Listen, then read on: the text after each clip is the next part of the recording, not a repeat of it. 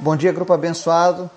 Hoje, 3 de fevereiro de 2021, mais uma manhã aqui juntos, estudando a palavra de Deus, buscando conhecimento, edificação, refúgio, fortaleza, aprendizado naquele que pode todas as coisas, o nosso Deus.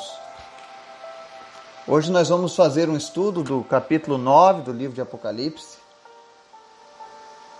eu espero que esteja sendo proveitoso para você, como tem sido para mim, preparar esse material para que a gente possa conhecer um pouco mais dos sinais, das informações que o Senhor deixou acerca do porvir. Que o Senhor esteja te abençoando, que você esteja crescendo em graça e em conhecimento a cada dia que o Senhor esteja presente em sua vida, te auxiliando. Obrigado pela sua companhia todos os dias. Obrigado pelas orações. Obrigado pelo, pela comunhão que nós estamos tendo. Isso é um presente de Deus, com toda certeza. Antes da gente começar o estudo de hoje, eu quero te convidar para o nosso momento de oração. Amém? Muito obrigado, Jesus, por mais um dia. Obrigado pela tua graça, obrigado pelo teu Espírito Santo que habita em nós, que nos ajuda, que nos fortalece, que nos cura, que nos traz esperança em Cristo. Obrigado, Senhor. Obrigado porque o Senhor não nos abandona, mas o Senhor toma conta das nossas vidas. O Senhor nos livra, nos protege Obrigado por tua fidelidade, Senhor. Ainda que não sejamos fiéis a ti, o Senhor é fiel. O Senhor é bom. O Senhor é justo. Quero te apresentar, meu Deus, as pessoas que fazem parte deste grupo, que nos acompanham. Que o Senhor esteja suprindo cada uma das suas necessidades nessa manhã, em todas as áreas de suas vidas. Que ninguém se sinta sozinho, abandonado, triste, desanimado porque o teu Espírito Santo é um espírito de alegria, que nos traz paz, que nos traz regozijo na tua presença. Então visita agora cada pessoa que está ouvindo essa mensagem. Toca no seu coração, toca na sua mente e transforma essa vida em nome de Jesus, Pai. Aqueles que estão esperando, Senhor, uma cura, nós oramos para que o Senhor libere a tua cura agora sobre essas pessoas em nome de Jesus, que elas possam receber a cura que vem do Senhor. Eu oro em especial pela Lúcia, pela Lourdes e pela Suzana. Que a sua cura venha logo em nome de Jesus. Que vocês sejam restauradas de sua saúde agora, para honra e glória de Jesus. Apresento também aqueles que estão lutando contra o câncer, como a Grazi, como o Vinícius. Em nome de Jesus, nós repreendemos todo diagnóstico contrário. Nós repreendemos toda raiz todo caroço, todo tumor, que isso desapareça agora em nome de Jesus e não volte mais. Que não seja mais necessária nenhuma quimioterapia, nem cirurgias, em nome de Jesus. Te apresento em especial a Grazi e o Vinícius, Pai. Ser com eles nessa luta. Dá a vitória para eles em nome de Jesus. Te apresentamos também, Senhor, a vida do Gabriel, do Laurindo, da Dalila, que estão se recuperando. Que o Senhor esteja abreviando essa recuperação, apressando esses dias. Mas principalmente, meu Deus, visita eles e que eles possam sentir o teu cuidado, o teu amor, o teu carinho, Pai. Toma conta das suas famílias, toma conta das finanças dessa família, para que não falte nada, Pai. Nós repreendemos toda e qualquer infecção, bactérias, viroses, tudo que possa vir para prejudicar a saúde deles, nós repreendemos agora em nome de Jesus. Eu também oro, meu Deus, por cada pessoa deste grupo, para que o Senhor esteja agora livrando ela de todo mal e protegendo de todas as ciladas do inimigo, Pai. Como diz a tua palavra, nenhuma arma forjada contra nós prosperará. Nós invocamos o teu nome, Senhor, sobre as nossas vidas. Livra-nos, ó Deus, de todo mal, Pai. Nos dá discernimento, nos dá sabedoria. Aquelas pessoas, ó Deus, que estão nesse exato momento sendo usadas pelo inimigo contra as nossas vidas, que o Senhor tenha misericórdia dessas vidas e que elas possam alcançar a tua luz, Jesus, que elas possam encontrar salvação em ti também, Pai. Nós oramos agora, Deus, pelos nossos inimigos, por aqueles que se deixaram levar, ó Deus, pelo desejo do inimigo, pela vontade da carne. Senhor, em nome de Jesus, tem misericórdia e toca nessas vidas, ó Deus, para que eles encontrem salvação, para que eles não encontrem a condenação que está proposta aos rebeldes, Pai. Para aqueles que te rejeitam, para aqueles que maltratam o teu povo, em nome de Jesus, que eles não encontrem tal destino, mas que eles encontrem salvação em Ti, misericórdia, Pai. Misericórdia é o que nós clamamos nessa manhã, Pai. Toma conta das nossas vidas e fala conosco, Senhor, através da tua palavra. Abençoa as nossas famílias. Abençoa, Senhor, as crianças do orfanato Mercy Children lá no Togo. Abençoa a vida do Nanael. Que essas crianças sejam supridas. Que elas possam encontrar, ó Deus, a família que tu tem preparado para receber elas, em nome de Jesus. Continua conosco, Pai. Nos dá um dia na tua presença, Pai. E fala através da tua palavra, em nome de Jesus. Amém. E amém. Apocalipse 9, ele diz assim: O quinto anjo tocou a sua trombeta e viu uma estrela que havia caído do céu sobre a terra. A estrela foi dada a chave do poço do abismo. Quando ela abriu o abismo, subiu dele fumaça como a de uma gigantesca fornalha. O sol e o céu escureceram com a fumaça que saía do abismo. Da fumaça saíram gafanhotos que vieram sobre a terra, e lhes foi dado poder como de escorpiões da terra. Eles receberam ordens para não causar dano nem à relva da terra, nem a qualquer planta ou árvore, mas apenas àqueles que não tinham o selo de Deus na testa. Não lhes foi dado poder para matá-los, mas sim para causar-lhes tormento durante cinco meses.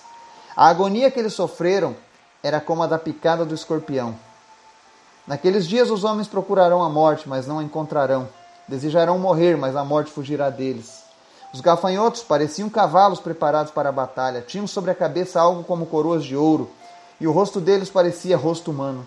O cabelo deles era como de mulher, e os dentes como os de leão. Tinham couraças, como couraças de ferro, e o som de suas asas era como o barulho de muitos cavalos e carruagens correndo para a batalha. Tinham caudas e ferrões como de escorpiões, e na cauda tinham poder para causar tormento aos homens durante cinco meses. Tinham um rei sobre eles, o anjo do abismo, cujo nome em hebraico é Abaddon e em grego Apolion. O primeiro ai passou, dois outros ais ainda virão. O sexto anjo tocou a sua trombeta e ouviu uma voz que vinha das pontas do altar de ouro que está diante de Deus. Ele disse ao sexto anjo que tinha trombeta: Solte os quatro anjos que estão amarrados junto ao grande rio Eufrates. Os quatro anjos que estavam preparados para aquela hora, dia, mês e ano foram soltos para matar um terço da humanidade. O número dos cavaleiros que compunham o exército era de duzentos milhões, e eu ouvi o seu número. Os cavalos e os cavaleiros que vi em minha visão tinham este aspecto. As suas couraças eram vermelhas como fogo, azuis como o jacinto e o amarelo, e amarelas como o enxofre. A cabeça dos cavalos parecia a cabeça de um leão, e da boca lançavam fogo, fumaça e enxofre. Um terço da humanidade foi morto pelas três pragas de fogo, fumaça e enxofre que saíam da boca dos cavalos. O poder dos cavalos estava na boca e na cauda, pois a cauda deles era como uma cobra. Com a cabeça feriam as pessoas. O restante da humanidade que não morreu por essas pragas, nem assim se arrependeu das obras das suas mãos, eles não pararam de adorar os demônios e os ídolos de ouro, prata, bronze, pedra e madeira, ídolos que não podem ver, nem ouvir, nem andar. Também não se arrependeram dos seus assassinatos, das suas feitiçarias, da sua imoralidade sexual e dos seus roubos. Amém e amém. Em Apocalipse 9, João nos mostra a consequência da quinta e sexta trombetas tocadas pelos anjos. São inúmeras calamidades que são descritas pelo anjo como ai. A seguir, ele nos diz ainda que há dois ais no versículo 12, o que nos mostra um juízo ainda mais severo. Nós vimos em Apocalipse 8 que as quatro primeiras, primeiras trombetas elas atingiram a natureza, a terra, o mar, os rios, as fontes de água, os astros dos céus, todos eles foram atacados. Contudo, a quinta e a sexta trombeta nos mostram que poderosas forças diabólicas são libertas e lideradas por Satanás para causar a grande aflição às pessoas. As imagens por João, criadas por João parecem com o próprio inferno, onde as pessoas, em meio a tanta agonia e sofrimento, querem morrer e não conseguem. Isto é, elas querem que suas consciências sejam deletadas para que a agonia acabe, mas só piora o sofrimento espiritual e psicológico em eterno. Coisas que são interessantes aqui. Quando o quinto anjo fala que viu uma estrela que havia caído do céu, ele está falando sobre Satanás. Ele recebe de Deus a autorização para executar o mal. Isso nos prova que até mesmo para o diabo agir contra as nossas vidas, ele precisa de uma autorização de Deus. Ele não tem poder para fazer isso por sua vontade. Você vê no livro de Jó que Satanás, para poder infligir mal a Jó, ele precisou pedir autorização. O nosso Deus é soberano. Até mesmo o mal, para agir, ele precisa da permissão divina. E antes que você pense, ah, então Deus é mau. Não, Deus não é mau, Deus é justo. Porque Deus oferece a nós o amor. E a rejeição do amor de Deus vai acarretar nesse sofrimento que nós vemos aqui no livro de Apocalipse 8 e 9. Porque você vai ver aqui que o poder de, de, de mal que foi liberado sobre a terra é para todas as pessoas, menos aqueles que têm o selo de Deus em suas testas o remanescente fiel de Israel, o remanescente fiel de Deus. Aqueles que não foram arrebatados, mas de alguma maneira sabiam que Deus tinha algo, serão esses que serão guardados. Outra coisa interessante é que ele diz aqui que os gafanhotos vão fazer o mal por cinco meses. Na cultura oriental, o gafanhoto que vive lá naqueles lados, ele dura apenas cinco meses. Então esse é o tempo que eles terão para afligir a humanidade. Abaddon, por exemplo, esse demônio, esse anjo, que é o anjo do abismo, o nome dele significa destruidor. Então o destruidor vai ser solto para atacar as pessoas. Esse exército de 200 milhões aqui de soldados, nós precisamos entender que João estava vendo uma coisa que ele não conhecia. Então ele, ele falou: olha, eles parecem gafanhotos, eles têm uma cauda como um escorpião. Ele poderia muito bem estar tá vendo um soldado do futuro com armadura moderna que vai voar, ou helicópteros. Ele poderia ver, por exemplo, essa fumaça do abismo como uma bomba atômica. Enfim, existem várias suposições que nós podemos utilizar aqui. E nós sabemos que existem armas tecnológicas o suficiente para causar esse tipo de estrago. Isso mostra que o, o inimigo vai usar esses materiais bélicos a seu favor e que Deus vai permitir isso. Mas o que é interessante também é que no, no verso 14 ele diz assim: Ela disse ao sexto anjo que tinha trombeta: Solte os quatro anjos que estão amarrados junto ao grande rio Eufrates. O rio Eufrates fica na região de maior perseguição hoje aos cristãos, onde ficam os países árabes extremistas. Então isso nos mostra que provavelmente quatro generais daquela grande região lá vão ser usados para tocar o terror contra os povos da terra. Isso é certo porque ele diz: olha, solte os quatro anjos, ou seja, esses quatro anjos irão influenciar quatro pessoas que vão ser usadas para fazer isso. E aqui diz que eles vão matar um terço da humanidade. Então nós vemos agora que se antes estava difícil, agora vai ficar muito pior. Um terço da humanidade vai ser morto pelas pragas do fogo, fumaça e enxofre. Isso pode ser qualquer coisa. Uma bomba, pode ser uma nova arma, mísseis, foguetes, que seja.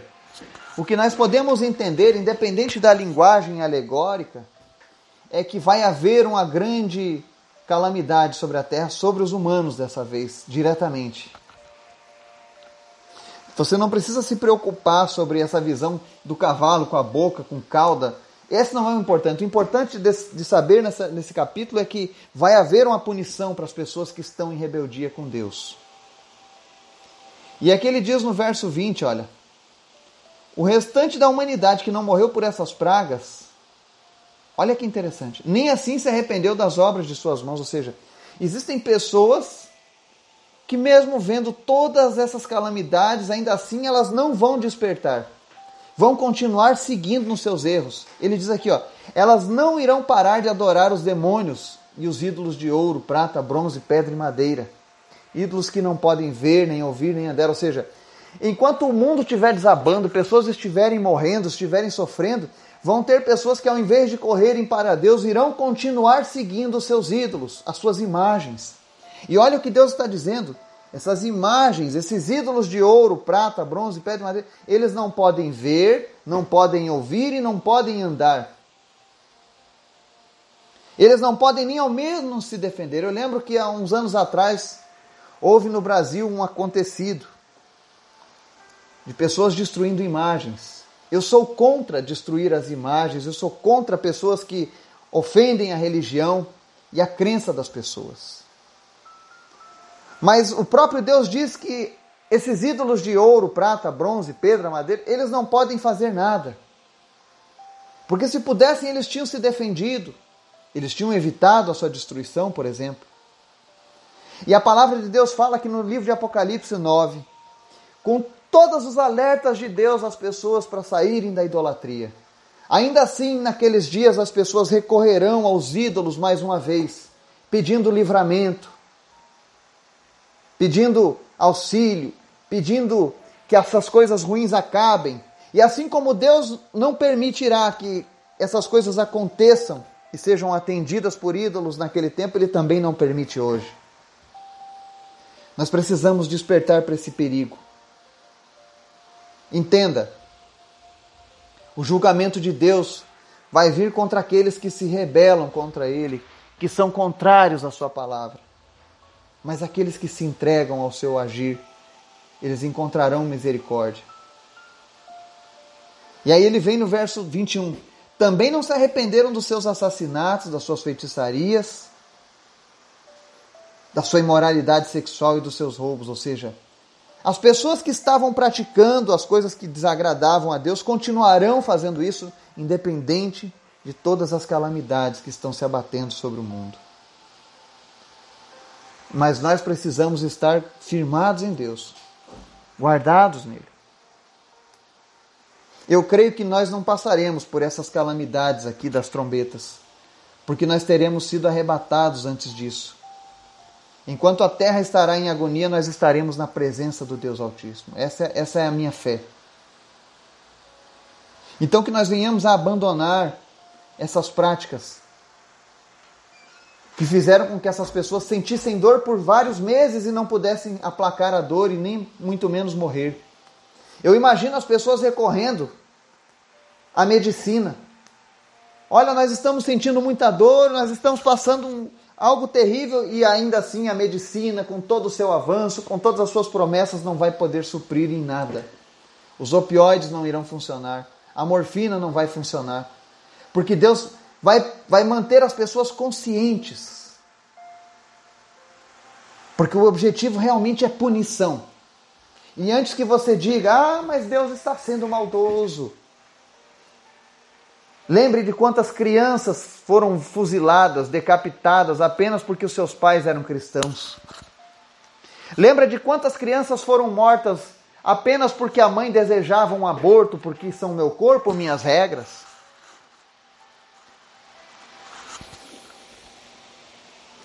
Lembra quantas crianças estão morrendo de fome nesse exato momento? Porque a humanidade ela não desperta seus valores. Quantas pessoas abandonadas nos asilos? Quantas famílias onde os pais são largados em um asilo, mas o filho cria o cachorrinho e sai para passear, enquanto seus pais estão lá jogados? Eu sei que é duro, mas esse é o mundo que nós temos vivido hoje inversão de valores. E é por conta dessa inversão de valores, de chamarem o mal por bem e o bem por mal, é que virá uma punição sobre a terra. Mas entenda, essa punição não é para mim e para você. Não é para aqueles que ouvem a palavra de Deus e se arrependem dos seus maus caminhos. Essa punição é para aqueles que realmente optaram em viver longe de Deus. Mas eu creio que nós não seremos as pessoas que estarão passando por isso. Eu creio que cada um de vocês que tem nos acompanhado, que tem estudado a Bíblia, eu creio que o Espírito Santo tem falado ao teu coração e tem transformado você a cada dia sim. Eu creio que hoje você tem um conhecimento da palavra de Deus que você não tinha. E eu sei que Deus também garante que não leva em conta o tempo da ignorância, o tempo em que nós não conhecíamos direito Ele, que nós não fazíamos ideia dos seus planos. E é por conta disso que eu sei que eu e você experimentaremos essa misericórdia. Nós viveremos a salvação, a eternidade, adorando o nosso Deus. Eu sei que vai chegar um dia lá no céu que que muitos dirão: Olha, eu estou aqui nessa festa porque eu recebi o convite seu. Foi você quem me convidou para morar aqui. Esse é o desejo do meu coração. E eu creio que é o desejo do coração seu também, você que está nos ouvindo. Não apenas você ir para o céu, mas também levar o máximo possível de pessoas, aqueles que você ama, aqueles que você não ama. Porque a salvação está disponível para todos que o receberem. Que Deus possa estar nos livrando das ciladas, dos falsos ensinamentos, dos falsos valores, mas que Ele nos desperte para uma vida com Ele.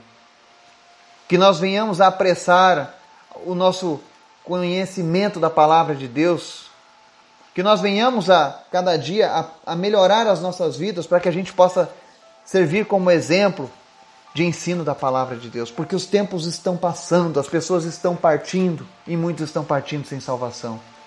Muitas vezes pessoas do nosso lado e a gente não prega a palavra para eles. Que nós venhamos a nos atentar a isso. Porque as promessas que Deus tem para aqueles que se entregam a Ele são promessas de paz, de carinho, de cuidado e de amor.